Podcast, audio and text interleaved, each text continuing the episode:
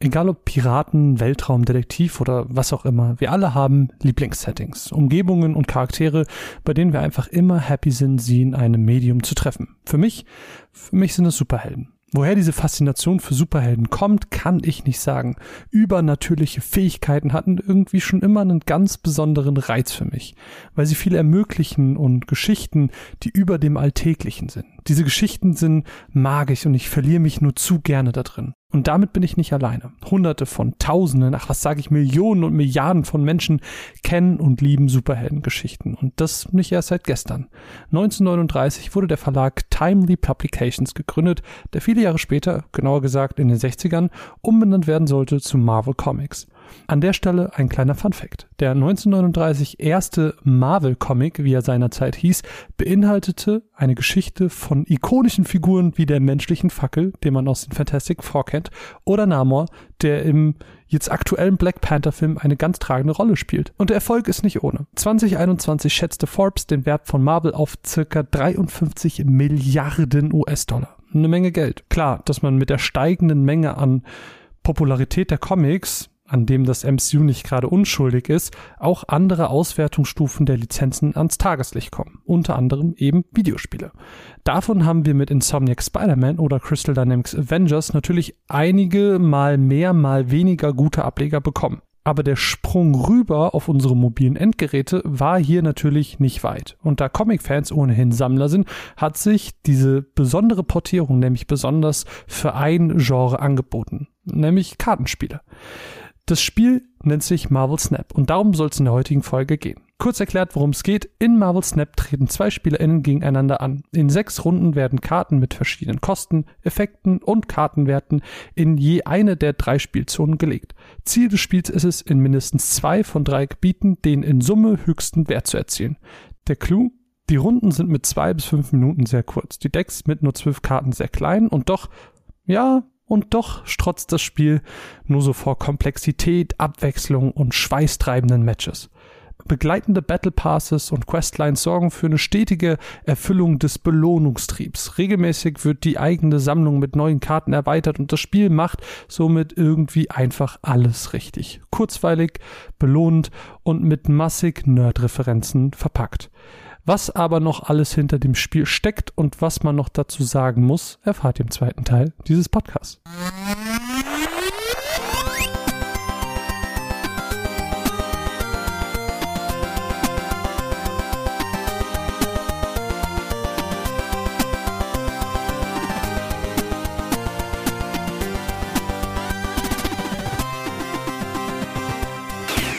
Und damit Herzlich willkommen zum zweiten Teil dieses Podcasts. Ich bestreite diesen Podcast hier nicht alleine. Nein, ich habe einen Mann an meiner Seite, der ähm, lebt für Comics. Er ist, äh, wenn es um das Comic-Knowledge geht, die Person, die ich anspreche und die ich um Rat frage.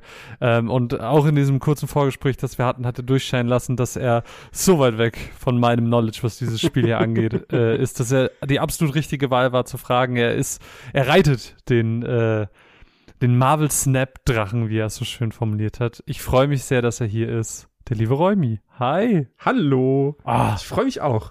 Ich glaube, das erste Mal hier im Podcast, so richtig du und ich, so intim. Ja. Oh. Ähm, das ist auf jeden Fall das, das erste Mal so richtig, glaube ich. Ah, oh, ich find's schön. Mhm. Oh, muckelig. Ich habe es mir auch hier ein bisschen gemütlich gemacht. Bin so, hab noch überlegt, setze ich mich jetzt hin mit richtiger Hose und ha, alles ein bisschen anstrengend. Ja, nee, nee. hab's mir schön gemütlich gemacht, hatte mir, komm, ist eine kleine muckelige Stimmung. Mhm. Der Räumi und ich reden ein bisschen über Marvel Snap, weil ja. das ist ja jetzt äh, verwirrend für den einen oder anderen Zuhörer, dass ich doch neben Digimon mich einem anderen Kartenspiel noch widme, obwohl Digimon ja schon so viel meiner Zeit mhm. doch frisst. Und doch bin ich hier und ich habe sehr viel Spaß mit Marvel Snap, aber lange nicht so viel wie du. Weil wie wir schon rausgefunden haben, ich habe irgendwie dieses Collectors Level 153, habe ich gerade nochmal nachgeguckt. Und du bist bei was? 2000? Äh, 2700. Ähm, ich bin aber in meinem Kreis von ähm, den Marvel Snap-Jüngern, die so Early Adopter waren, bin ich bei weitem nicht der äh, ergiebigste. Also Thomas und André die äh, sind, also Thomas von Darf ich vorstellen, die ja. sind äh, weit über 3000. Das ist irre. Und ich habe von Thomas habe ich es auch schon mal mitbekommen gehabt, weil wir haben ja hier unsere zwei Stunden später Gruppe und mhm. Chris hat dann irgendwann mal so einen Screenshot gepostet von Thomas, wo er so Damage 2000 hatte und ich war so, Alter, ich komme auf 40. Ja. Ja, nee, äh, Chris hat aber auch jetzt ordentlich. Ich glaube, der ist auch schon weit über die 300. Der geht jetzt eher so auf 400, 500 langsam. Also der ja, ist auch voll dabei. Der hat auch sehr reingecasht direkt heute, habe ich gehört. Mhm. Das ist äh, Early Adapter. So. Das ist ein gutes Stichpunkt, wo ich, glaube ich, direkt mal einsetzen würde, weil wir haben schon gehört, klar, Marvel gibt es schon ein bisschen länger und Kartenspiel ist da eigentlich ein total super Genre, um da ähm, ja Videospieltechnisch für mobile Geräte einfach was zu machen. Mhm. Jetzt ist das Ding, ich habe das Gefühl, Menschen haben schon 30 Jahre über dieses Spiel geredet und wussten, dass das kommt. Und für mich war das so, ah ja, oh, das ist diese neue App. Okay, ich lade sie mal runter. Was ist die Historie? Du bist hm. ja schon ein bisschen länger drin als ich. Genau, also im Mai wurde das Ganze angekündigt. Ich hatte es absolut auch nicht auf dem Schirm, obwohl ich den äh, Creator, also den Director von dem Spiel, der heißt Ben Broad. Ich bin gerade sehr froh, dass ich es nochmal sagen kann, weil im anderen Podcast habe ich es mal falsch gesagt. Da wurde ich, äh, wurde ich direkt verbessert. Jetzt kann ich es mal sagen. Ben Broad. Ähm, dem folge ich tatsächlich schon länger, weil der ist ähm, der war der Game Designer und Director und so das Gesicht von Hearthstone, so bis ins Jahr oh. 2018. Oh, okay. Und bei Hearthstone habe ich auch so meine Zeit weit über die, also weit über die 1000 Stunden reingesteckt, weil ich bin halt so ein Kartenspiel-Suchti. Ja. Und ich habe jetzt mal so die in der Historie nachgeguckt. Also Ben Broad war bis 2018 bei ähm, Blizzard und hat Hearthstone da gemacht und ist dann raus und hat sein eigenes Studio gegründet. Das heißt Second Dinner. Und im Jahr 2019 hat Jason Schreier schon revealed, dass er mit ehemaligen Hearthstone-Leuten zusammen halt an einem Marvel-Spiel arbeitet. Also die arbeiten an Marvel Snap jetzt schon seit dem Jahr 2019. Krass. Das hatte ich aber so nicht so wirklich auf dem Schirm tatsächlich. Und dann kam halt im Mai der Reveal-Trailer. Danach startete die Beta mit einer super beschissenen Release-Strategie, weil es irgendwann, keine Ahnung, auf den Philippinen rauskam und es kam aber nicht in Amerika oder Europa so richtig. Und ich, Thomas und André, wir hatten uns dann ähm, über VPN und Emulatoren da die App halt runtergeladen, die APK, und hatten dann über den Google-Account da die Möglichkeit gefunden, da schon äh, in der Beta reinzugehen. Wir konnten halt kein Geld ausgeben. Also ja. wir konnten diese Season Passes und so nicht kaufen. Aber Die das es damals halt, schon gab. Ja, es gab schon Season mhm. Passes, mhm. aber jetzt komme ich halt zu dem guten Aspekt. Also das Spiel ist halt ein Oh Gott, ich rede die ganze Zeit so ohne Punkt und Komma. Nein, ich, ich finde es super. Ich bin voll dabei. Total, ich finde es total interessant. und ähm, das Spiel hat halt so einen Free-to-Play-Modus, dass man halt Karten freischaltet, dadurch, dass man sie benutzt. Dann gibt es so eine Ingame-Währung. Mit dieser Ingame-Währung kann man dann die Kartenseltenheit erhöhen, weil alle Karten mhm. im Gegensatz zu anderen Kartenspielen alle die gleiche Seltenheit haben am Anfang. Und über das Erhöhen der Seltenheit der Karten, in Anführungszeichen, von Common zu Rare und bis hin zu Legendary und Infinite und, und so weiter, da kriegt man dann äh, Collectors-Punkte. Und mit den Collectors-Punkten steigt man dann im Collectors-Level auf und dadurch schaltet man dann Karten frei. Ohne sich Booster zu kaufen, ohne ein es gibt ein RNG-Level, aber der ist dann auch noch mal ein bisschen unterteilt, weil alle Karten, die man freischalten kann, in unterschiedliche Pools verteilt sind. Also du mhm. bist gerade im Kartenpool 1.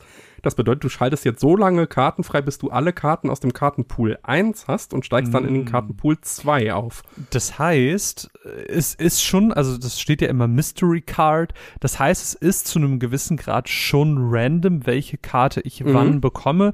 Aber doch ist es begrenzt auf gewisse Karten. Ich kann jetzt nicht, ähm, keine Ahnung, was habe ich eben bei dir auf dem Bild gesehen? Wong. Ähm, Wong zum Beispiel. Ich kann Wong genau. nicht bekommen, sondern der wird dann erst bei 2000, sage ich mal, kommen. Genau. nee, nee, also äh, ich glaube, Pool 3 beginnt okay. ab 500 so. Okay, okay.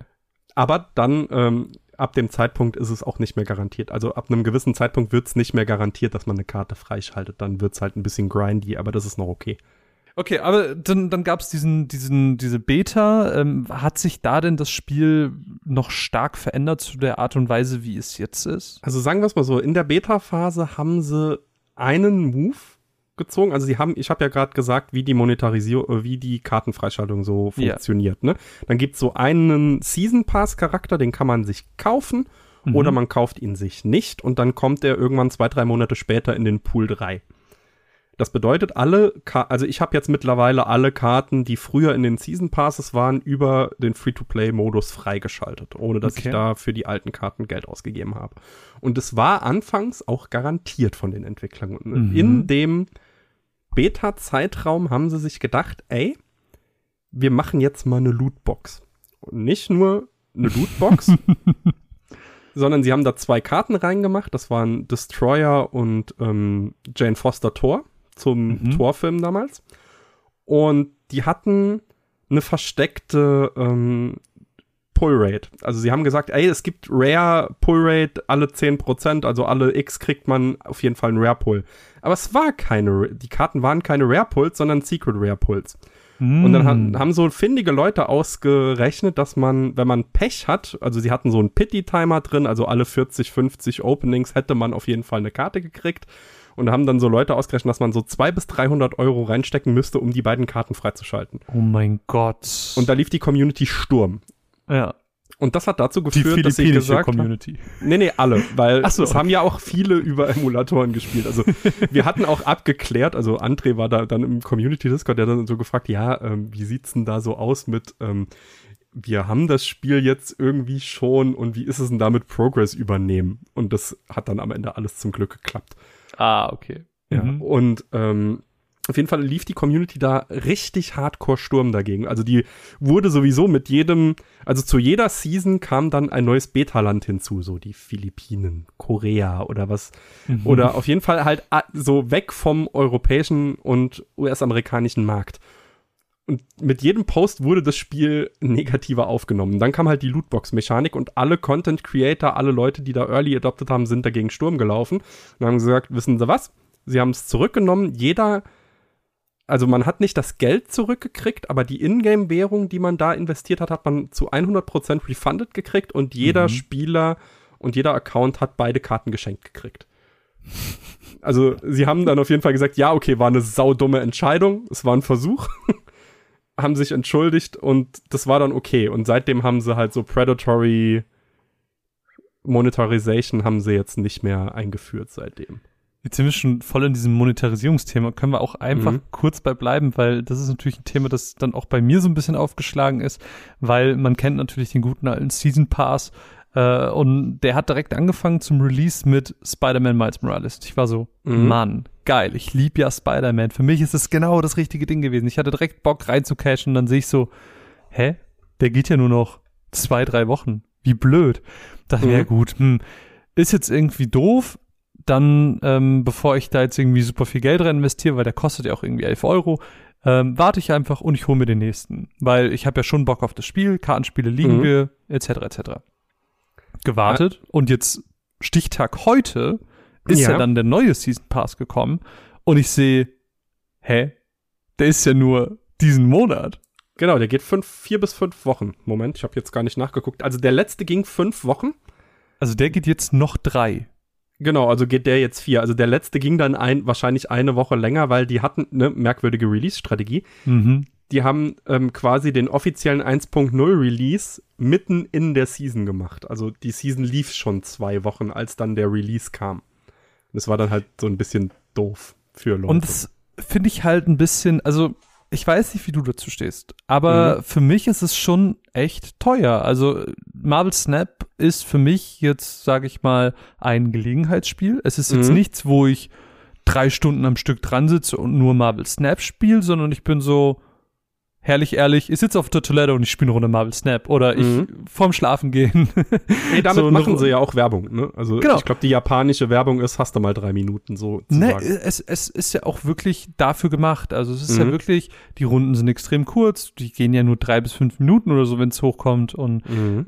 die sind schön für zwischendurch. Aber dann finde ich es halt heftig, dass ein Season Pass so kurz geht, weil du musst ja, ich habe jetzt gerade eben äh, keine Ahnung, bevor wir aufgenommen haben, eine halbe Stunde gespielt, weil ich mir dachte, ja, guckst du mal, ob sich irgendwie was für mich jetzt spürbar geändert hat. Mhm. Spoiler nein. ähm, und dann denke ich mir, naja, ich habe jetzt eine halbe Stunde gespielt und ich habe irgendwie nicht mal ein Level auf diesem Season Pass gemacht. Also wie mhm. viel mhm. muss ich denn wirklich spielen, um diesen Season Pass voll zu machen? Das ist schon also, also viel. Also es gibt ähm, Season Pass Missionen und wenn ja. man die macht, kriegt man den Season Pass auf jeden Fall voll. Also da muss man nicht viel, also man muss nicht viel mehr Zeit investieren. Das geht ne, ich bin jetzt ein schlechtes Beispiel. Also so nach der Beta, nach dem Start, nach so zwei, drei Monaten hat sich so eingependelt, dass man so am Tag 20, 30 Minuten spielt, mal schnell die Daily Quests abhakt und fertig. Und auch da hatte ich eigentlich immer den Season Pass voll.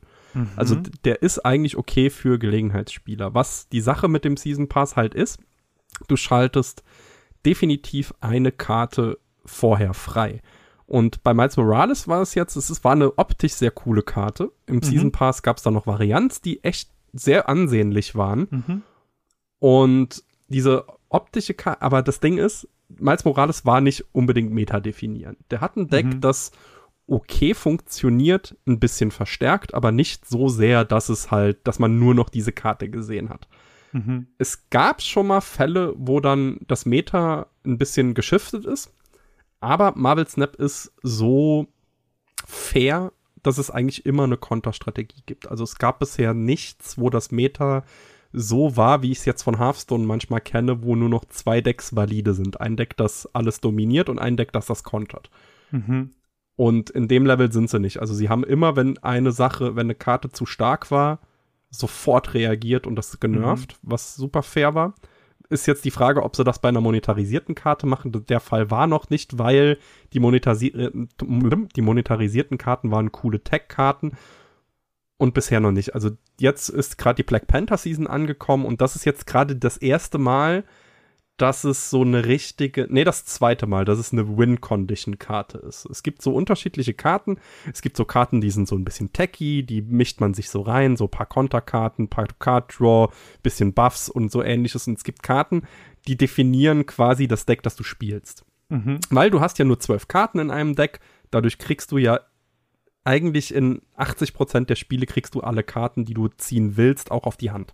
Mhm. Und dann gibt es dann immer so einzelne Karten, die dann die Win-Conditions sind. Und hier bei Black Panther, der hat, der wenn, wenn er gespielt wird, verdoppelt er seine Angriffspower. Und das bedeutet, man spielt halt ein Deck, um seine Angriffspower zu verstärken. Es ja. gibt dann so andere Karten, die beim Aufdecken, hey, alle Karten im Deck kriegen plus einen Power. Zwei Karten auf deiner Hand kriegen plus zwei Power. So in der Art und Weise. Und das ist jetzt gerade so die Win-Condition für, diese, für diesen Archetypen. Jetzt ist halt die Frage, ob das die Meta so sehr verändert, dass man jetzt diese Karte spielen muss, weil ab dem Zeitpunkt wird's halt, man muss halt dann reincachen, wenn man kompetitiv spielt mhm. irgendwann. Mhm. Das Ding ist, du hast ja gefragt, wie ich dazu stehe vom Preis-Leist, sorry, vom Preis-Leistungs-Dings her. Ja. Ich bin halt Hearthstone gewöhnt und Hearthstone bringt drei Erweiterungen pro Jahr die planen jetzt sogar eine vierte. Und ähm, sagen wir mal, man holt sich einen Pre-Order bei Hearthstone für 60 Euro. Da kriegt man mhm. dann 60 Packs plus zwei Legendaries. Und da hat man vielleicht 60 bis 65 Prozent oder 60 bis 70 Prozent, je nach Card Draw Glück, mhm. der Expansion freigeschaltet. Und da zahlt man halt 60 Euro. Dreimal im Jahr ist man bei 180, 240 Euro, je nachdem. Mhm. Und hier ist man halt bei 120. Es ist immer noch mhm. sehr viel Geld, aber für ein Kartenspiel finde ich es immer noch fair. Ich finde, es ist ein, ein, durchaus legitimer Punkt. Also ich meine, du bist jetzt eh jemand, der super viel spielt und dann ist es mhm. eh ein total fairer Preis, finde ich, weil du ja. auch einfach das Spiel damit unterstützt ähm, muss man, glaube ich, so ein bisschen differenzieren. Also ich glaube, für mich wird der Punkt nicht kommen, wo es sich lohnt. Dadurch spiele ich, mhm. dafür spiele ich es einfach zu wenig. Und ich kriege ja trotzdem, also so ganz typisches ähm, Season Pass Modell. Ne? Es gibt einen kostenlosen und einen ja Paid Bereich. Äh, das heißt, ich kriege trotzdem meine Rewards regelmäßig. Mhm. Ähm, ich werde da nicht ausgeschlossen, ich werde trotzdem äh, Euph äh, nicht Euphorie, äh, so, so Glückshormontechnisch immer am Ball gehalten und, und mit irgendwelchen Leckerlis so ein bisschen mhm. ja doch an der Stange gehalten. Und was ich aber nichtsdestotrotz sehr fair an diesem Spiel finde, ist, dass es jetzt außer dieser einen Karte, die es im, im Season Pass gibt, eigentlich darüber hinaus der Shop die höchstens Alt Arts anbietet. Das heißt, ja. eigentlich sagt er nur, hey, das ist eine Karte, die du hast. Du kannst ein alternatives Artwork dafür bekommen, wenn du halt echtes Geld ausgibst. Und auch du nur, wenn du die Karte schon hast. Also du kriegst Genau. keine Altarts angeboten von Karten, die du noch nicht hast. Und das ist halt eigentlich ein total faires Ding, weil du, du hast keinen aktiven Vorteil dadurch, wenn du über den Season Pass hinaus Geld ausgibst, sondern Mhm. es ist wirklich nur kosmetischer Natur. Du kannst einfach nur sagen, ey, ich habe hier den dicksten Schlons, weil ich habe hier nochmal 30 Euro ausgegeben, damit mein, keine Ahnung, Kolossus nochmal eine geilere, äh, ein geileres Artwork hat. So. Und Und das finde ich als Prinzip total fair und total spielerfreundlich auch, weil das ist das Erste, was mir aufgefallen ist. Ich habe nicht das Gefühl, dass es hier Pay to Win ist, sondern ganz im Gegenteil eigentlich. Und das ist ähm, ein sehr positiver erster Eindruck, wenn man sich mal so andere Spiele gerade im Mobile-Bereich anschaut. Ja. Und auch gerade Karten. Also ne, gerade diese Trading Card Games, Ja. die keine Trading Card Games sind, weil man nicht traden kann, aber die so funktionieren. Also so Mhm. Magic, Hearthstone, Pokémon. ja. Was man da an Geld reinstecken muss, theoretisch, um kompetitiv zu bleiben, ist halt kein Vergleich. Ich find's dennoch geil, wie du so gerade direkt davon erzählt hast, wie es so Metadecks gibt und bla bla bla. Und das hat mich natürlich direkt so an Digimon erinnert, wo Mhm. ich weiß, so das sind jetzt gerade die Metadecks, die sind super gut und das Deck ist gegen das gut, ne? Und ich bin hier so, Alter, ich wusste gar nicht, dass das ein Thing ist. Pass auf, ich lese dir mal mein bestes Deck vor und dann Ja. darfst du es auf einer Scale von 1 bis 10 werden. Es sind zwölf Karten, die kann ich einfach mal vorlesen. Ich habe ähm, drei Level, also drei Einkostenkarten, nämlich Hawkeye, Nightcrawler und Quicksilver. Quicksilver, Mhm. weil ich immer direkt am Anfang eine Karte habe, finde ich gut. Nightcrawler finde ich cool, weil ich ihn bewegen kann. Und Hawkeye, der ist einfach dabei. So wie bei den Avengers, der ist einfach da. Ähm, dann zwei Kostenkarten, drei Stück auch. Medusa, weil in der Mitte kriegt einfach Mhm. mehr.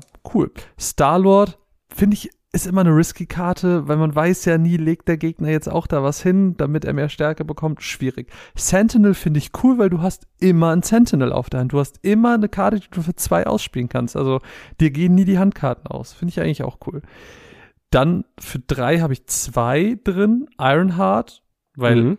drei bekommen zwei und dann im besten Fall kommt noch das Kamatage als, als Area und es ist sogar dreimal zwei mal zwei, äh, finde ich auch cool.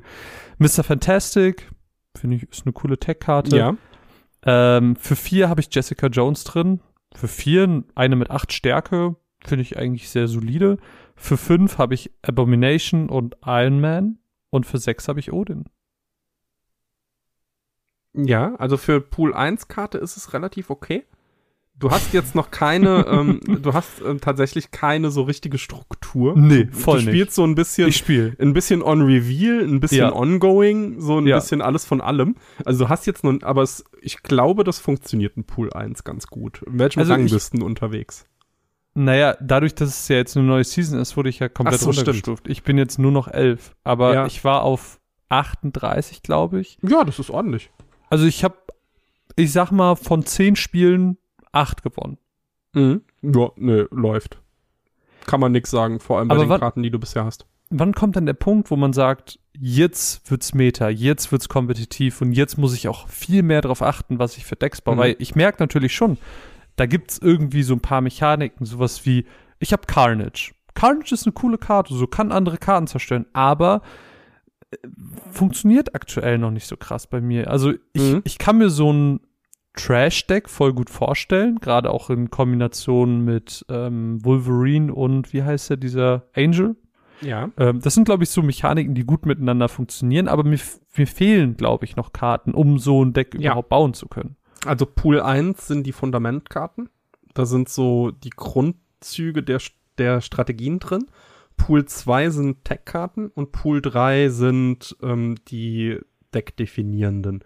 Also Mhm. sagen wir mal, bei dir jetzt, bei dem, was du beschrieben hast, das ist ein Destroy-Deck. Da gibt's dann entweder Destroyer, der 16 Energie hat und alles zerstört, was auf dem Feld ist von dir.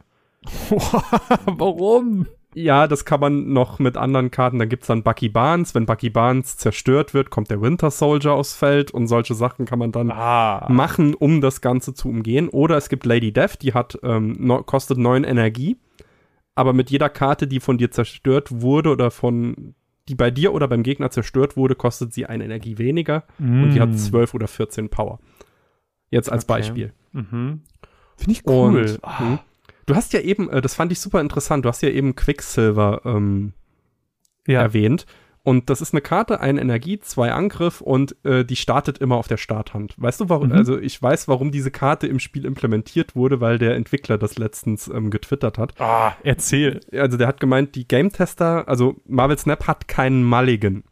Ein mhm, Mulligan genau. ist ja, du wählst Karten aus, also entweder schmeißt du deine Handkarten ab oder ziehst neu oder du wählst einzelne Karten, die du neu drawen willst. Und Marvel Snap hatte das nicht. Und die Game Tester haben immer gesagt, das ist kacke, dass wir das nicht haben, mach das mal rein. Und dann hat er Quicksilver genau deshalb implementiert, um zu zeigen, hier, die könnt ihr reinmachen, damit ihr immer eine Turn-1-Karte habt. Und mhm. er hat gemeint, bei allen Game-Testern war das die erste Karte, die dann irgendwann aus dem Deck geflogen ist, weil sie gemerkt haben, das brauchen wir nicht. So, das war einfach nur die Idee, um, das, um die Idee des Spiels ohne Mulligan, ein Kartenspiel ohne Mulligan zu erklären. Deshalb ist der drin. Okay, finde ich cool. Aber für mich war, ist das wirklich der Grund. Ich habe ihn immer drin, weil ich weiß, egal wie das Spiel startet, egal wie meine mhm. Starthand ist, ich habe eine Turn 1 Karte. Was natürlich ja. aufs, aufs Long Game gesehen bringt es eigentlich nicht so viel, weil zwei Stärke, mhm. die du nicht moven kannst, eigentlich bringt er nichts. Eigentlich ist es nur so ein psychologisches Ding, dass du hauptsächlich ja. kann was spielen. Man ist halt von Kartenspielen gewöhnt, dass man on Curve spielt. Also ich habe aktuell Decks, da spiele ich manchmal bis Turn 4 nix. What? Hä, aber okay, das musst du mir erklären. Warum? Also, hä? Na gut, ich Dann kannst hab, du eigentlich nur so drei Karten spielen. Ich habe ja, ich habe so ein Deck, das besteht so aus sechs, sieben, sechs Energiekarten. Das funktioniert What? so, dass ich ähm, ich spiele entweder Sachen, um Karten von meiner Hand abzuwerfen und dann andere Sachen, um sie von dem Friedhof sozusagen wieder aufs Feld zu holen, mhm. ohne die Energiekosten dafür zu zahlen. Oder es funktioniert so, es gibt die Dracula-Karte, die hat null Energie und am Ende wirft man eine Karte von der Hand ab und kriegt dann deren Energie. Okay. Und dann spielt man halt immer nur so, oder, oder es gibt eine Vier-Power-Karte, Jubilee, und die zieht einfach eine Karte aus dem Deck und bringt sie aufs Feld. Mhm. Und dann spielt man halt nur so die Big Boys, also so heißt mein Deck tatsächlich, die Big Boys. und, spiel, und ähm, spielt halt darum, spielt dann halt am Anfang nichts, weil man sich nichts leisten kann. Da ist nur Sunspot drin, das ist eine Ein-Mana- äh, ein Energie, ein Powerkarte, die mit jedem nicht ausgegebenen Energiepunkt Stärke dazu kriegt, mhm. damit der halt wächst. Also das ist so das Einzige, was ich Early Game spiele. Okay. In dem Deck. Follow-up-Frage.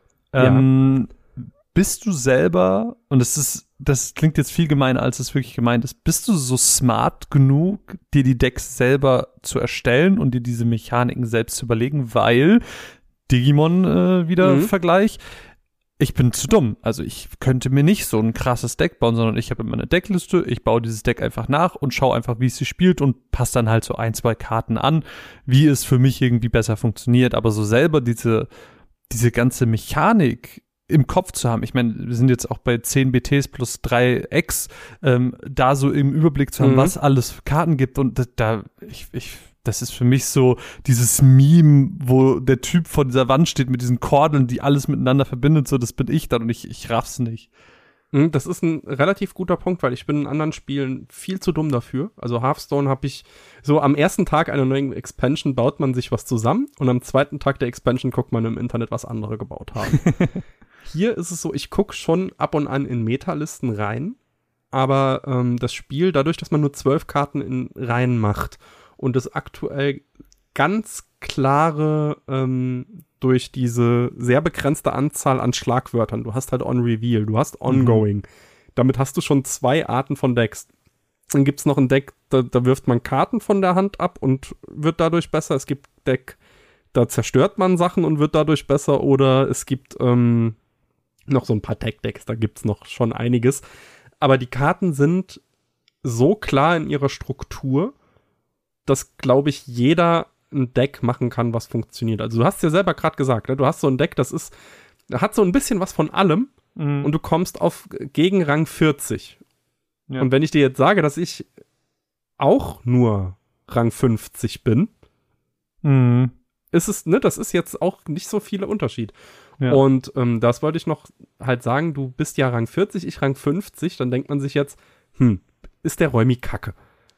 Aber ähm, Marvel Snap hat tatsächlich ein sehr, sehr, sehr gutes Matchmaking, weil es nicht nur nach Rang geht, sondern auch nach dem Kartenpool, in dem du bist. Also du mhm. wirst als Pool 1-Typ nicht mit Pool 3 Karten konfrontiert. Mhm. Und das ist auch ein Unterschied zu anderen Kartenspielen. Mhm. Und dazu muss man auch sagen, und das finde ich ist ein, auch ein sehr schönes Feature. Ähm, ich spiele natürlich nur mit Leuten, die irgendwie im selben Pool sind wie ich. Mhm. Das habe ich dann auch irgendwann so, zumindest unterbewusst, so ein bisschen verstanden. Ähm, und wenn ich aber dann mal eine Karte sehe, die ich noch nicht kenne, dann weist das Spiel mich immer darauf hin und ist so, hey, diese Karte wurde gerade zum ersten Mal gespielt, du kennst sie nicht, schau sie dir gerade erstmal an und dann geht's weiter. Finde ich, das ist auch ein total nettes und, und schönes Feature. Mhm. Das, das vermisse ich sehr. Also das hat mir am Anfang auch sehr gefallen, dieses Never Seen Before. Das war immer so ein schöner Moment, so, ah, cool, was ist das, was kann das? Man kann ja auch ganz kurz für die ganzen ZuhörerInnen, die vielleicht dieses Spiel noch gar nicht gespielt haben, diese Effekte mal ganz kurz erklären. Nämlich ist es so, dass die ähm, Karten eben mal verdeckt hingelegt werden. Und dann gibt es eben On Reveal, beziehungsweise Aufdecken, wie es im Deutschen heißt. Das bedeutet, in dem Moment, wo die Karte aufgedeckt wird, aktiviert dieser Effekt einmalig. Ähm, und dann gibt es halt da im Kontrast eben dieses Ongoing, beziehungsweise fortlaufend, wie es im Deutschen heißt.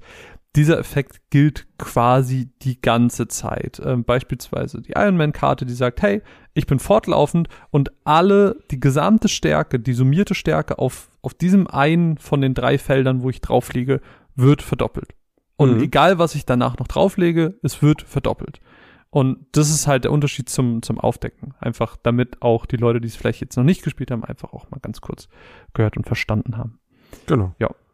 Das- ähm, aber was ich jetzt gerade schon ganz cool fand, als du es erzählt hast, hier mit äh, Bucky Barnes und dann kommt der Winter Soldier. Und das Ding heißt Marvel Snap. So, das sind alles Marvel, das sind alles Comic-Charaktere. Und man sieht auch, das sind halt auch alles von den Artworks her Comic-Charaktere. Es gibt auch natürlich irgendwelche Alt-Arts, die dann so ein Pixel-Art haben oder sonst irgendwas. Aber im Grunde steckt hier sehr viel Comic drin. Nur die Frage an dich, da bist du ja einfach der Experte. Wie viel Comic steckt denn in Marvel Snap? Also erkennst du viele Referenzen und was man da so irgendwie rauslesen kann? Ja und nein. Also viele Karten jetzt, zum Beispiel nimmt man sich mal Doctor Strange. Mhm. Ne? Was macht Doctor Strange? Zaubern und so. Ja, der macht Portale.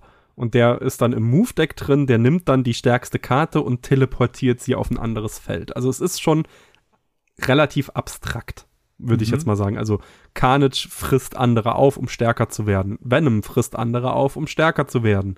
Mhm. Dr. Doom ruft Dr. Doom-Bots. Ähm, Ultron ruft Ultron-Drohnen herbei. Also es macht schon alles irgendwo Sinn. Aber es gibt dann auch zum Beispiel Spider-Man, der ist dann so eine Tech-Karte, Spider-Man blockiert ein gegnerisches Feld. Also das, es gibt schon Karten, da ist es ein bisschen abstrakt. Aber Mhm. die ganzen Karten haben so eine, in Anführungszeichen, so ein bisschen Zusammengehörigkeit. So, du hast ja eben ähm, Rocket. Nee, nicht Rocket, ähm, Star-Lord. Mhm. Und die Guardians of the Galaxy Charaktere, die funktionieren alle so. Also alle Guardians of the Galaxy Charaktere funktionieren so, du spielst sie auf ein Feld und wenn der Gegner auf dasselbe Feld gerade in diesem Zug was gespielt hat, löst sich ein Effekt aus. Also das funktioniert bei Rocket, das Ah. funktioniert bei Groot, das ist, macht Gamora, Drax und Mantis Krass. zum Beispiel. Und ähm, die Spider-Man-Bösewichte, die sind alle da, um den Gegner zu nerven. Es gibt dann Scorpion, den spielt man aus und alle Handkarten auf dem Gegner kriegen einen Power weniger. Es gibt Sandman, da darf man nur noch eine Karte pro Zug spielen. Es gibt Elektro, na gut, Elektro passt da jetzt nicht ganz, der gibt dir eine Energie mehr. Aber es gibt dann noch die Goblins, die haben minus drei Energie und bei On Reveal gehen sie zum Gegner. Und so funktioniert das Ganze. Also es gibt Karten, die sind definitiv. Es gibt eine Meme-Karte. Ich weiß nicht, ob diese Meme-Karte wirklich im Spiel, im, im Data Mining existiert oder nicht. Mhm. Aber ich glaube, es ist schon irgendwo eine offizielle Fa Karte oder es ist ein super gutes Fanart und das ist Onkel Ben. Und Onkel Ben, wenn der zerstört wird, kriegt man automatisch Spider-Man auf die Hand. Und das finde ich, oh, So Dinge. Das fände ich super witzig, wenn es wirklich eine reale Karte ist, weil das ist so ein perfekt, Mm. so einfach wunderschön. Oh, der hat wehgetan. Der hat ganz, ganz, ganz wehgetan. ja. Oh. Ich weiß nicht. Also ich finde es einfach cool. Also diese Karten, so rein vom Artwork her. Also in dem Moment, wo man sie das erste Mal aufwertet, brechen sie ja den Rahmen. Das mag ich ja eh total gerne. Mhm. Und ich finde, dann wirken die einfach so cool. die Raritäten darüber, ich muss ganz ehrlich sagen, die geben mir gar nicht mehr so viel, weil der 3D-Effekt, den sehe ich so gut wie nie. Ähm, ich weiß bei Gold, was passiert da nochmal? Ich glaube, dass das Logo animiert oder irgendwie sowas. Ja. Also es sind so Kleinigkeiten, die mich dann schon gar nicht mehr interessieren, aber dennoch finde ich die, auch dass jede Karte einfach so einen eigenen Schriftzug hat, der irgendwie zur Karte passt. Ich mhm. finde das alles so sympathisch gemacht. Ähm, das ja. ist einfach, man guckt sich das gerne an. Also auch während wir hier reden, ich scroll einfach durch diese Karten, die ich mittlerweile gesammelt habe. Und ich, staune einfach darüber, wie cool die aussehen, weil das einfach auch wie so eine kleine Art Gallery ist. Mhm. Und dann kommen halt noch die Variantkarten hinzu, wo manche, also es gibt, du hast ja schon die Pixel-Varianz erwähnt. Die mhm. finde ich fast durch die Bank scheiße. Ich ja, also voll. es ist immer so, wenn man eine Variantkarte freischaltet und das ist ein Pixel Art, denkt man sich scheiße. Ja. Ähm, aber es gibt so unfassbar schöne und geile Varianz. Also da haben sie sich teilweise haben sie sich auch auf jeden Fall ähm, Comic Designer natürlich geholt. Also es gibt mhm. Scotty Young, wer könnte dem einen oder anderen was sagen. Da gibt es eine ganze Variantreihe, so die ganzen Babykarten und so. Und mhm es gibt so unfassbar geile Varianten. So am Anfang, ne, man, äh, eine Variante in der niedrigen Seltenheit kostet 700 Gold. 700 Gold ist das Äquivalent von 10 Euro. Das ist. Was so krass ist. In dem Fall ist es halt super krass. Aber du hast halt 700 Gold in zwei Wochen durch die Weekly Quests ja. äh, freigeschaltet. Und ich habe am Anfang gesagt, ey, niemals werde ich für eine Variantkarte Geld ausgeben. Aber ich hatte jetzt schon zwei Fälle, wo ich wirklich ganz kurz davor war, weil ich sie einfach so unfassbar hübsch finde. Okay, welche sind es? Oh, das müsste ich jetzt nochmal nachgucken. Das eine ah. war, das eine war auf jeden Fall heute Morgen eine Collector-Karte. Aber okay. die Collector-Karte kennst du nicht. Also Collector nee. ist eine zwei Energie, ein Power-Karte und immer wenn du eine Karte auf die Hand kriegst, die nicht in deinem Deck gestartet ist, kriegst du einen Power dazu. Ah, okay. Mhm. Ist schon stark. Mhm. Wurde auch, ich, ich glaube, zweimal genervt. Ich habe auch hier, also wenn ich bei mir reingucke, ich habe zweimal Pixel, dreimal Pixel Art und ich, ich schüttel mhm. mit dem Kopf. Ich finde es leider echt nicht so geil. Ja. Aber ähm, ja. guter Einwand. Also du hast ja gerade gesagt, ne, du spielst nicht so viel. Ja. Man schaltet auch durchs unregelmäßige Spielen einfach super viele Variantkarten frei. Also man muss da wirklich kein Geld dafür ausgeben. Nee, nee, überhaupt nicht. Ähm, was ich heute geschafft habe, und ich wusste nicht, dass das geht, es gibt ein Maximum für Credits. Ja. Credits ist ja so ein bisschen die äh, alternative Währung zum Gold, die man auch sich so ein bisschen freispielt und die man braucht, um die Karten eben entsprechend aufzuwerten, neben diesen charakterspezifischen, pf, weiß nicht, wie die heißen, Einheiten. Und Booster heißen sie. Booster, Dankeschön. Mhm. Und ich habe das gesammelt, gesammelt, gesammelt und gerade eben wollte ich Quest abgeben und er sagt mir, ja, du hast 5000 erreicht. Das ist das Maximum, mehr geht nicht. Und du musst jetzt, du, musst die jetzt ausgeben und ich Ach, in der so, Hinsicht. Oh, krass. Ja. das habe ich noch nie gesehen. und ich bin so, hä, wofür soll ich die denn jetzt ausgeben? Ich, ich kann doch gar nichts kaufen. Und da habe ich erst gesehen, dass ich im Shop dass so alle paar Stunden wechselt es, dass man diese Karten mit allein dieser Währung aufwerten ja. kann. Ja, oh Gott niemals tun. ja, musste ich. Ich ja, konnte gut, sonst in, der, in deinem Fall musst du es. Ähm, du spielst wahrscheinlich immer nur ein Deck. Ja. Kann das sein? Okay. Ähm, ein kleiner Tipp. Mach dir ein ähm, Deck mit allen Karten, die du noch nicht aufgewertet hast. Aha. Weil die erste Aufwertungsstufe, die kostet ja 25 Credits für ein Collector-Level. Ja. Und das ist die beste Rate im Spiel. Also man sollte dafür sorgen, dass man jede Karte mindestens einmal aufgelevelt hat. Und je mehr du mit nur einem Deck spielst, desto weniger Karten kannst du aufleveln. Und von der Credit Ratio ist ähm, die, diese Schnell-Upgrade-Mechanik das Schlechteste, was du tun kannst, weil du hast halt da jetzt einfach so Credits verbrannt. Ne? Ich meine, klar, das ist jetzt Min-Maxing, ganz klar. Mhm. Aber in dem Fall ähm, man sollte sorgen, dafür sorgen, dass man immer Karten durch Booster aufwerten kann, okay. weil das dann vom Credit-Faktor her das Bessere ist.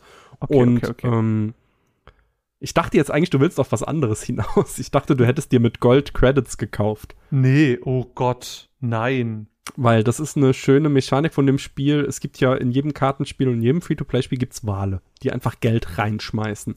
Und das Spiel hat Möglichkeiten, diese Wale unter Kontrolle zu bringen. Und zwar darin, dass du nur eine gewisse Art an dem, äh, nur eine gewisse Menge von dem Gold für Credits ausgeben darfst. So.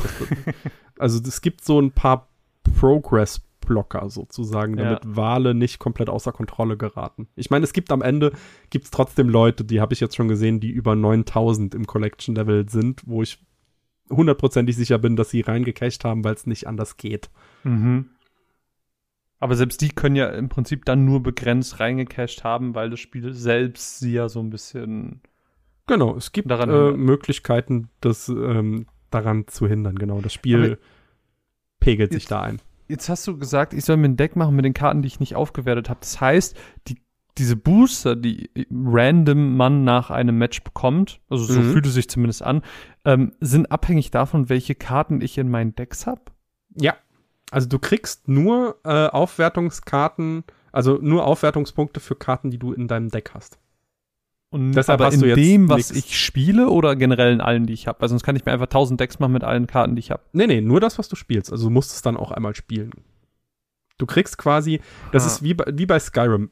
Wenn du eine Fähigkeit benutzt, wird die, äh, kriegt die Erfahrungspunkte. Und so ist es halt hier in den Decks. Du kriegst am Ende immer sechs oder acht Booster auf eine Karte. Okay, weil ich habe irgendwie das Gefühl, dass ich auch teilweise zu Karten das habe, wo ich noch nie die Karte gespielt habe. Also ich habe zum Beispiel Nova, ah ne, okay, Nova habe ich jetzt damit aufgelevelt. Ja, ah. es gibt äh, die Möglichkeit, sowohl im Season Pass als auch im Collection Level gibt's äh, Punkte, wo du Booster für Karten freischaltest. Und diese hm. Booster sind dann komplett random auf deine ganze Collection. Hm, okay, I see, I see, I see. Das heißt, die Karten, die ich dann aufgewertet habe, sind die, die Einfach, okay, okay, okay, okay. Weißt du, was mich immer nervt? Es, okay. Dieses Spiel heißt Marvel Snap, weil es die sogenannte Snap-Mechanik gibt. Oh Gott, das haben wir noch gar nicht erklärt, ja. Genau. ähm, während man spielt und ne, Spielprinzip habe ich ja in der Matz schon mal ganz kurz erklärt, während man spielt und man hat jetzt das Gefühl, Mensch, diese Runde, die werde ich auf jeden Fall gewinnen. Dann kann man oben, da ist so ein kleiner Cube, da kannst du draufklicken, dann snappst du und dann sagst du, hey, die Gewinnpunkte für dieses Match werden durch mich verdoppelt. Das kann der Gegner auch machen, dann werden sie vervierfacht. Das Ding an der ganzen Sache ist, das sind unsere Punkte, mit denen wir ranken, unsere Rangbelohnung, mhm. die wir uns damit holen. Und das heißt, wenn ich jetzt immer snappe, snappe, snappe, dann ähm, steige ich halt schneller auf, weil ich einfach mehr Punkte kriege. Genauso ist es aber auch andersrum, wenn ich dann ganz viel verliere, verliere ich genau diese Punktzahl aber auch. Deswegen gibt es auch immer wieder den Fall, dass Leute halt auch irgendwie das Match verlassen, weil sie merken, hey, ich kann dieses Match nicht mehr gewinnen, ich will nicht noch mehr Punkte verlieren als über, überhaupt gerade schon. Mhm. Deswegen lief ich jetzt lieber. Ähm, Finde ich ist total okay, wenn man das macht. Es ist ja auch vom Spiel nicht bestraft, sondern ist ja eine total akzeptierte Mechanik trotzdem nervt es mich, weil ich bin so ein Typ und ich habe letztens so einen Kotaku-Artikel gelesen mit, es gibt diese Leute, die bei Marvel Snap immer direkt snappen, direkt zu Beginn des Spiels und ich bin einer von denen und ich war so, ja, ich auch. Mhm. Sofort, ich, ich gehe in ein Match rein, snap. Bist du auch so? Nee. Also am Anfang war ich, da bin ich nicht über Rang 40 hinausgekommen. Ähm, da war ich jemand, der ich war immer mit dem Kopf gegen die Wand. Der Gegner hat gesnappt, ey, ich will jetzt sehen. Ich will sehen, was du hast. Weil ich mhm. immer gedacht habe, die blöffen. Also ich finde, mhm. diese Snap-Mechanik ist so unfassbar smart. Also, ja. das ist wirklich so, das war der Punkt, wo das Spiel mich komplett hatte. Ich meine, ich bin ein Kartenspiel tut, ich liebe Comics, ich hätte so oder so ausprobiert. Aber ja. diese Mechanik war mit dem Karten-Progress und dass die Karten halt alle so wertig sind, die man freischaltet, war so der Selling Point. Also, dass diese mhm. Kernmechanik des Spiels halt auch wirklich so einzigartig ist. Und dieses Wetten, damit ja. kann man so viel machen. Also, man sollte niemals in Turn 6 snappen. Das sollte man niemals oh, tun. Warum? Okay. Ähm, sagen wir mal, du bist dir sicher in Turn 6, dass du gewinnst und der mhm. Gegner weiß, ist ne, sich nicht hundertprozentig sicher, dass er verliert. Aber wenn du in Turn 6 snappst, geht es ja darum, dass du ähm, auf vier Punkte oder acht Punkte gehst, also genau. im Normalfall auf vier. Wenn der Gegner dann aber denkt, nee, so sicher bin ich mir nicht, gehst du, geht er raus und du gewinnst nur einen Punkt anstatt vier. Mhm. Das bedeutet, die Runde, die du dir sicher bist, dass du gewinnst, äh, hättest du eigentlich zwei Punkte gemacht, wenn du nicht in Turn 6 gesnappt hättest. Mhm. Und deshalb sollte man niemals in Turn 6 snappen, weil man dann effektiv einen Cube verliert. Ah, das sind diese Long Games. Aber ich finde generell das Snappen, ähm, wie du schon sagst, das ist eine total smarte Mechanik, ähm, weil sie macht aus einem einfachen Kartenspiel so ein bisschen, ich finde, für mich hat es immer so diese All-In-Mechanik. Mhm. Es hat immer so dieses, ich gewinne. Und dann ist so, du musst dir erstmal zeigen. Also lass die Hosen runter, zeig mir, was du hast. Ja. Und finde ich, ist eine total coole Mechanik. Ähm, ich habe auch gelesen, dass das äh, Marvel Snap so ein bisschen wie 5D-Schach ist. Fand ich auch eine sehr witzige Umschreibung für dieses Spiel, weil am Ende, ja, man legt irgendwie nur Karten auf dem Feld, aber das unterscheidet es meiner Meinung nach auch so ein bisschen von einem TCG wie einem Digimon zum Beispiel. Ich finde, hier geht es viel mehr darum, auch erahnen zu können, was dein Gegner macht, wohin Mhm. er die Sachen legt, weil natürlich Positioning in diesem Spiel auch irgendwie eine Rolle spielt und dieses Vorhersehen und Überlegen, was ist jetzt die, mit welcher Wahrscheinlichkeit kann ich am höchsten oder wo ist die Wahrscheinlichkeit am höchsten, dass ich jetzt in mindestens zwei Gebieten die höchste Punktzahl habe, ist ein Aspekt des Spiels, der mir bis heute, und klar, ich habe nicht so viel gespielt wie du, aber der mich immer noch an der Stange hält und der mir immer noch Mhm. Spaß macht und eben dafür sorgt, dass die kurzen Spiele mit den kleinen Decks immer noch einen extra Thrill haben. Ja, also, ne, das, das ist der Punkt, den gab's aber schon. Also, wir erinnern uns jetzt mal an das äh, liebste Witcher 3 Feature, Gwent. Gwent war toll, ja. Ja, Gwent war toll, aber super kompliziert und lang. ja. Aber das hatte diese Struktur mit diesen drei Locations. Da Mhm. war es halt nur so, dass die Locations immer dasselbe sind. ja. Und hier ist es halt dieses Positioning. Also ich habe tatsächlich ein Deck, das funktioniert gar nicht. Das hat eine positive Winrate, aber ich gewinne keine Cubes damit, weil das Deck quasi darauf aus ist, den Spaß des Gegners zu zerstören. Oh Das nein. soll, das blockiert quasi die Locations. Also es Aha. gibt Karten, die sagen, ey, du darfst hier nichts mehr drauf spielen. Mhm. Und das Deck funktioniert halt so, dass ich immer mindestens zwei Locations dicht mache und dann aber auch nur so dicht mache, dass ich sie halt gewinne. Und dann weiß der Gegner halt Ah. automatisch, das Spiel geht hier nicht mehr weiter und gibt auf. Das bedeutet, entweder am Ende verliere ich mehr als einen Cube, aber wenn ich gewinne, kriege ich nur einen. Mhm. Also man, das ähm, Marvel Snap ist halt auch so, dass man ähm, oft gehen T TCGs ja nur, wie gut ist die Winrate des Decks. Aber hier geht's halt auch, wie viele Cubes kann man mit dem Deck eigentlich Mm. gewinnen. Weil es gibt Decks, die kommen am Ende mit einem überraschenden Turn, den man, wo man erst so aussieht, als würde man verlieren und kommen dann am Ende mit einem überraschenden Turn und gewinnen dann das Spiel doch. Und mit diesen Decks gewinnt man halt prozentual gesehen mehr Cubes, weil der Gegner halt denkt, ey, das snap ich, weil das sieht aus, als würde ich gewinnen.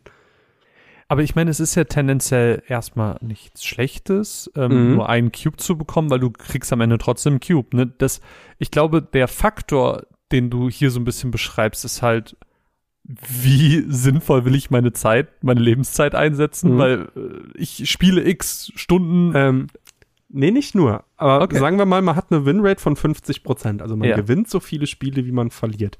Aber wenn man gewinnt, kriegt man einen Cube. Aber wenn man verliert, verliert man mindestens zwei. Das bedeutet, man mit einer 50-prozentigen Winrate verliert man trotzdem effektiv Ranking. Aber warum verlierst du zwei? Ja, weil man es bis zum Ende spielt. Achso, wenn du es bis zum Ende Ja, durchspielst. also- ja, klar. Mhm. Ne? Man denkt ja am Ende trotzdem oft noch, dass man gewinnt. Mhm. Also da ist es dann halt so, dass man effektiv eher Cubes verliert als gewinnt. Deshalb ist das Deck eigentlich nicht gut, aber ich spiele es trotzdem super viel, weil es mir halt Spaß macht. Ah, jetzt habe ich es verstanden. Mann, das Mhm. ist ja Next Level Shit.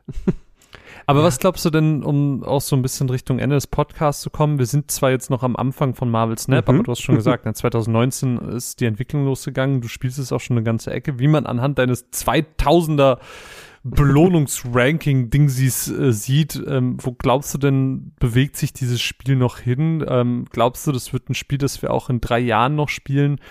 Ähm, ich meine, das Marvel-Universum, ja, ist, ist riesig, aber mhm. nichtsdestotrotz sind jetzt schon sehr viele Charaktere auch so ein bisschen verbraten, oder? Ja, auf der einen Seite ja, aber es gibt ja immer noch, man kann ja immer noch alternative Arten von, es gibt mhm. ja den Spider-Man, es gibt Superior Spider-Man sozusagen, ne? Es gibt mhm. ja verschiedene Iterationen der Figuren oder Ultimate kann man auch noch äh, ein anderes Universum mit reinnehmen. Ähm, ich hoffe, dass man noch sehr lange von dem Spiel hört, weil ich habe ja eben gesagt, ne, so 1000 Stunden Hearthstone. Ähm, Marvel Snap ist seit dem 1.0er Release von Marvel Snap habe ich keine eine einzige Sekunde Hearthstone mehr gespielt und das hat bisher noch kein Spiele-Release geschafft. Dass ich Hearthstone so komplett zur Seite lege und wenn sie jetzt nicht ein Monetarisierungsfeature rein hauen, der ihnen sehr viel Wohlwollen nimmt, glaube ich, dass das ein Long-Running-Game wird. Weil es wirkt so, als wäre es ein unfassbarer Erfolg. Ich meine, die haben am Anfang super viel Marketingkosten reingesteckt. Hm. Aber ich habe noch nichts Negatives über das Spiel gehört. Und das passiert eigentlich auch super selten. Also selbst Chris, nochmal liebe Grüße, ähm, Chris hat am Anfang gesagt, diese Release-Politik hat ihn so abgefuckt, dass er das Spiel eigentlich nicht mögen wollte. Also er ist widerwillig an das Spiel rangegangen mhm. und musste es nach einem halben Tag hat er gesagt, ey, ich wollte es hassen, aber es ist einfach verdammt gut. Ja. Ist es, muss man sagen. Aber mhm. glaubst du denn, dass sich das Spiel irgendwie mechanisch noch verändern wird oder wird es einfach immer relativ gleich bleiben? Nur hast du halt jeden, jeden Monat irgendwie eine neue Karte, die vielleicht, ähnlich wie jetzt mit Black Panther, dann auch so ein bisschen deckentscheidend auch wird. Glaubst du, dass mhm. sich das da ein bisschen fortsetzt oder wird sich vielleicht irgendwie auch noch ein neuer Modus entwickeln? Keine Ahnung. Ähm, also, sie haben auf jeden Fall neue Modi angekündigt. Es wird, okay. ähm, es wird auf jeden Fall Freundesmatches geben. Es werden mhm. Unranked-Matches kommen dass man halt ähm, zum Karten aufleveln, dass man, weil das ist halt so mhm. das Punkt, es gibt aktuell kein Unranked. Also wenn man das, ja. was ich dir eben empfohlen habe, so Kartenlevel-Decks baut, hm. muss man damit rechnen, dass man auch mal auf den Sack kriegt. Ja. Und es wird auf jeden Fall noch einiges kommen, denke ich. ich also jetzt gerade Black Panther. Black Panther bringt gerade eine neue Art Deck, so ein Hand-Deck-Buff-Deck mhm. mit ins Spiel, was vorher nicht unbedingt da war oder besser gesagt noch nicht funktioniert hat. Mhm. Also ich kann mir schon vorstellen, sie haben jetzt auch angekündigt, dass sie gerade daran arbeiten, weil ich, Thomas, André, also uns fehlen aktuell, also mir fehlen noch mehr als ihnen, weil die sind höher. Es fehlen mir jetzt noch eine Handvoll Karten, also so fünf mm. bis sieben fehlen mir noch insgesamt. Dann habe ich alle Karten, die im Spiel sind, freigeschaltet. Und es werden auf jeden Fall noch neue kommen. Und sie bringen auch ähm, Target Unlock. Also du kriegst im Shop dann noch mal eine zusätzliche kleine Währung, wo du Karten gezielt freischalten kannst. Mhm. Also da kriegst du dann gesagt, ey, hier sind Karten aus Pool 3, such dir eine aus, kannst da eine freischalten. Mhm. Und das finde ich Aber super wichtig. Noch. Du bist ja dann wahrscheinlich auch im, im regen Austausch mit den anderen zwei, wenn die jetzt schon weiter sind als du. Ähm, glaubst du nicht, dass denen, dadurch, dass sie dann auch schon alle Karten haben, auch so ein bisschen, naja, was ich eben beschrieben habe, ne, bei mir, ich werde dauernd belohnt und ich krieg hier, mhm. krieg ein Goodie, da ein Goodie, ähm, das wird ja bei denen nicht mehr so sein. Mhm. Gut, du kriegst halt immer noch Varianz, die du kriegst, mhm. wie du freischalten kannst, aber ich denke, wir sind auch aktuell, ich bin immer noch an dem Punkt, wo ich das Spiel bei weitem mehr als eine Stunde pro Tag spiele. Mhm. Und das wird sich irgendwann effektiv dahin pendeln, dass ich nur noch gerade mal schnell die Daily Quests mache, damit ich mhm. die Weekly Quests mache, damit ich Gold krieg, damit, wenn was Neues kommt, ich direkt alles freischalten kann, das ich will. Also das wird am Ende den normalen Kartenspielzyklus gehen. Das, mhm. Der bedeutet, es wird irgendwann einen neuen Schwung Karten geben oder eine neue Karte. Das bedeutet, es wird einen Zeitpunkt geben, wo alle ganz viel spielen und dann wird sich einpendeln, dass nur noch die Hardcore-Fans und Grinder halt hart reinstecken, um immer in dem Ranking halt hochzukommen. Und es wird halt Leute geben, die halt nur just for fun gerade mal so eine halbe Runde, so eine halbe Stunde am Tag mal so ein bisschen spielen. Und dafür ist das Spiel ja perfekt. Also das ist ja bei dem Spiel nichts Schlechtes. Aber ich glaube tatsächlich, dass es hier so zu den Top 3, also in den Top 3 Karten, digitalen Kartenspielen. Es gibt Magic Arena, Hearthstone und das und das wird wenn es so weiterläuft, auf jeden Fall auch Hearthstone den Hang ab, Rang ablaufen, weil Hearthstone so ein paar Krass. Sachen macht, die mich ein bisschen, die mich und andere sehr viel abfacken. Also Hearthstone hat eine Blizzard, die machen halt manchmal Scheiße. Ja. Die haben jetzt auch wirklich sehr, sehr viel Wohlwollen verspielt und Hearthstone ist bei weitem nicht mehr auf dem Level, wo es mal war. Aber trotzdem glaube ich, dass Hearthstone einfach dadurch, dass es mittlerweile moditechnisch breiter aufgestellt Mhm. ist, einfach äh, dauerhaft seine Spielerbase haben wird, weil auch wenn ich zum Beispiel kein Hearthstone mehr spiele, Ja. ich spiele halt aber immer mal wieder, ich komme da immer wieder zurück zu diesem Auto-Chess-artigen Modus, weil ich den einfach total funny und cool finde. Das habe ich letztens noch gesagt, wenn Marvel Snap einen Auto-Chess-Modus kriegt, verkaufe ich meine Seele. Boah, voll geil. Dann bin, dann bin, also das wäre so mein, mein Holy Grail, wenn sowas noch Voll. kommt. Ne? Also Voll. klar, ne? Wir haben jetzt hier ein Kartenspiel in seinem ersten Jahr verglichen mit einem Kartenspiel in seinem achten Jahr. So, Ja, ja, klar, ne? auf jeden ist Fall. Ja, ist ja logisch, ne? Aber Hearthstone hat natürlich mehr Modi, aber Marvel Snap ist dafür jetzt schon acht Leveln polish, acht Level polisheder als Hearthstone. Also wenn Mhm. Hearthstone einen Patch macht, gehen drei Sachen kaputt, sozusagen. weil das Spiel halt so eine lange Historie hat und Genau, immer noch ich denselben glaube, ich, Client. ich, ich glaube auch das ist halt so ein bisschen das Problem. Also wenn du einfach schon so viele Karten hast, so viele Mechaniken hast, dann ist es, Mhm. glaube ich, irgendwann schwer auch, wenn du was veränderst, nicht äh, alles irgendwie zu verändern. Und da hast du natürlich Ja. jetzt gerade mit einer übersichtlichen Anzahl an Karten noch ein, eine ganz gute Möglichkeit, alles ganz gut zu balancen. Aber wie sich das vielleicht im achten Jahr, äh, wie das da aussieht, das weiß man natürlich nicht. Vielleicht eine letzte Frage, was Ja. mich noch interessieren würde. Glaubst du, dass sich da auch dadurch, dass ja auch jetzt dann bald dieser Freundschaftsmodus kommt, wo man gegeneinander spielen kann, dass sich vielleicht auch so eine kompetitive Szene für das Spiel etablieren wird? Mhm. Also es gibt auf jeden Fall jetzt schon ähm, Leaderboards. Ich habe heute gerade gesehen, ey, ich bin gerade, habe mich renamed, aber ich bin immer noch hier Top 1, so und so so. Es gibt Leaderboards. Ich Mhm. hoffe, dass sie die ähm, Möglichkeit nutzen, da was Kompetitives draus zu machen. Das Ding ist, das Spiel durch diese verschiedenen Locations funktioniert sehr viel RNG. Ich Mhm. weiß nicht, ob das Spiel E-Sports geeignet ist, aber ich hoffe es. Mhm. Weil wenn das Spiel E-Sports geeignet ist, zieht es noch mal mehr Leute. Ja, klar. Sagen wir es mal so. Also ich hoffe, dass das Spiel kompetitiv erfolgreich sein wird, einfach nur weil ich gerade dem Spiel den Erfolg gönne, damit Mhm. den es auch aktuell hat. Also es ist auf den App-Charts auf 1. Die Werbung, die sie gemacht haben, ich kam die ersten drei Wochen durch keine Social-Media-App, ohne dreimal das Spiel gesehen zu haben. Es ist ein, ein total frisches und schönes Konzept, das eben gerade durch Mhm. seine Kurzweiligkeit extrem gut funktioniert und eben auch extrem zugänglich ist. Und ich glaube, gerade ähm, durch den großen MCU-Hype der letzten Jahre ist, glaube ich, das Thema Superhelden und Marvel für viele Leute auch sehr zugänglich. Und ich glaube, deswegen gucken viele auch rein und merken dann, was auch über das, über den Namen Marvel hinaus da einfach für ein tolles Spiel hintersteckt. Und Mhm. ähm, ich bin da voll bei dir. Also ich gönne diesem Spiel auch nur das Beste. Ich werde wahrscheinlich noch lange brauchen, bis ich an dem Punkt bin, wo du bist. aber nichtsdestotrotz macht es mir auch nach wie vor einfach Spaß, immer mal wieder für so ein, zwei Runden reinzugrinden, äh, zu spielen und dann irgendwie schnell diese Belohnung zu bekommen und, und schnell einen neuen Helden zu kriegen und zu überlegen, Mann, jetzt wäre doch irgendwie so ein Deck ganz geil. Zum Beispiel habe ich mal probiert, so ein Onslaught-Deck zu bauen mit fortlaufenden Effekten, die sich gegenseitig Mhm. verstärken. Hat natürlich nicht Ja, funktioniert, weil mir aber einfach zu viele Karten fehlten. Ja, Du hast ja gesagt, äh, du hast mal einen Screenshot von Thomas gesehen mit 2000 Ja, Power drauf. das- Das würdest du auch hinkriegen.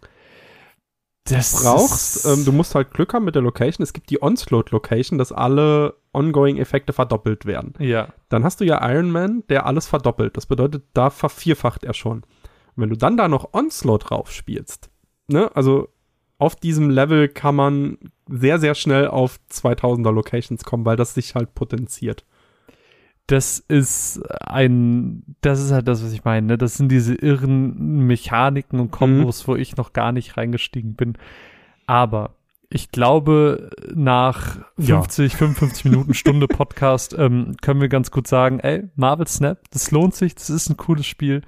Ich find's auf jeden Fall mega cool, was du hier alle für Insights reingebracht hast, weil, ey, ich habe meine Mats gemacht und das ist so, das ist, was ich weiß. Das ist so the basic. Das, das ist so mein Part. Ähm, aber wirklich so diese, dieses krasse Knowledge eben auch schon aus dem, aus diesem Pre-Release und, und alles, was so im, im Beta stattgefunden hat. Ähm, super spannend, super cool und deswegen vielen lieben Dank, dass du die Zeit genommen hast, lieber Räumi. Ey, sehr gerne. Ich darf bei mir im Podcast halt auch einfach nicht mehr drüber reden. Mir wurde es aktiv verboten. und das ist an der Stelle ein ganz guter Hinweis, denn wenn man deine zauberhafte Stimme häufiger hören möchte, dann kann man das beim Paperback Podcast hören. Da redest du ganz viel über Comics ähm, mit dem Toni und mit dem Alvin. Äh, auch äh, da eine große Empfehlung, wenn man da Interesse dran hat. Da äh, kriegt man, glaube ich, sehr viel mit ähm, wenn einen das Thema so ein bisschen interessiert. Und ansonsten dürft ihr natürlich, wenn ihr mehr Podcasts mit mir hören wollt und auch wollt, dass es diesen Podcast noch länger gibt, uns bei Patreon unterstützen auf patreon.com slash runaways-cast. Das hilft uns immer sehr. Ab zwei Euro ist man dabei und dann kriegt man auch neue Podcasts, äh, die es nur für euch gibt. Das wäre sehr schön, wenn ihr da mal vorbeischaut. Und ansonsten wünsche ich euch einen traumhaften Tag, Abend, Morgen, wann immer ihr das auch gerade hört. Es ist ganz egal. An meiner Seite der zauberhafte Räumi. Bis bald. Tschüss. Tschüss.